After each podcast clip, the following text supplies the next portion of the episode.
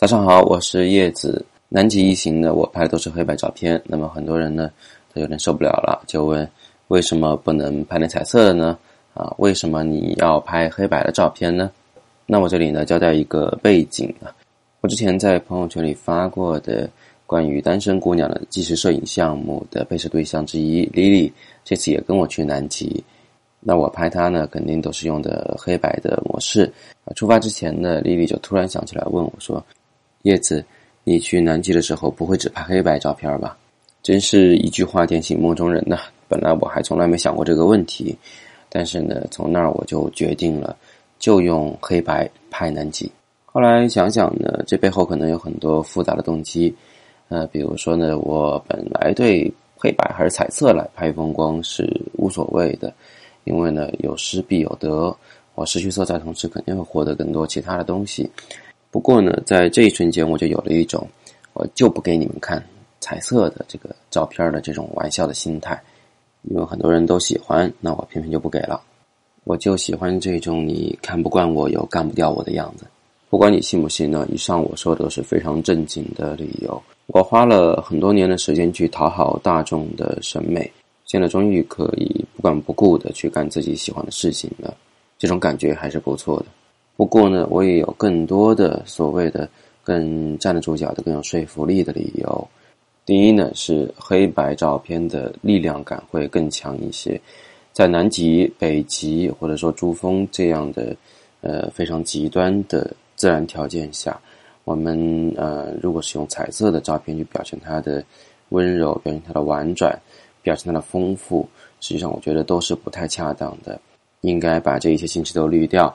直接用黑白照片的黑与白的对比来展示大自然的力量感，这里面隐藏了一个小常识，就是黑白照片呢，它本身就是一种抽象的表现形式，它不是真实世界的样子，所以在拍黑白照片的时候呢，我们对于曝光正确的这种定义就会变得模糊不清。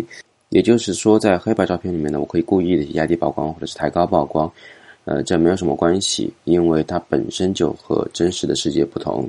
那这样的特殊的曝光手法，就非常有利于我去展示，比如说，呃，阴天或者是雨天或者暴风雪天的这种南极的压抑感。第二个方面呢，是黑白照片会更抽象一些，嗯，它不是真实的世界。我们把光和影的关系从这个。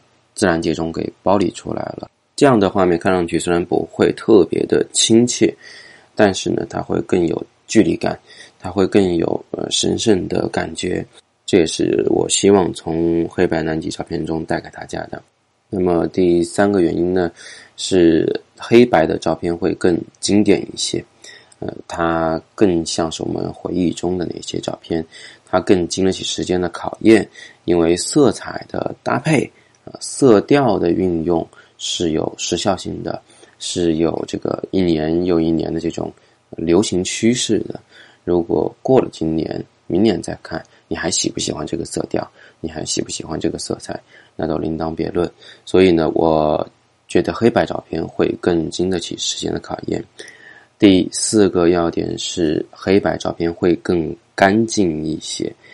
我说的这种干净，既指照片的这种。洁净程度也是指你的这个意向上的，看到照片的感觉上的那种纯净。你比如说吧，有时候那企鹅走在雪地里面啊，那个构图是非常美妙的。但这个时候也如果是彩色的照片的话，你就不能拍。为什么呢？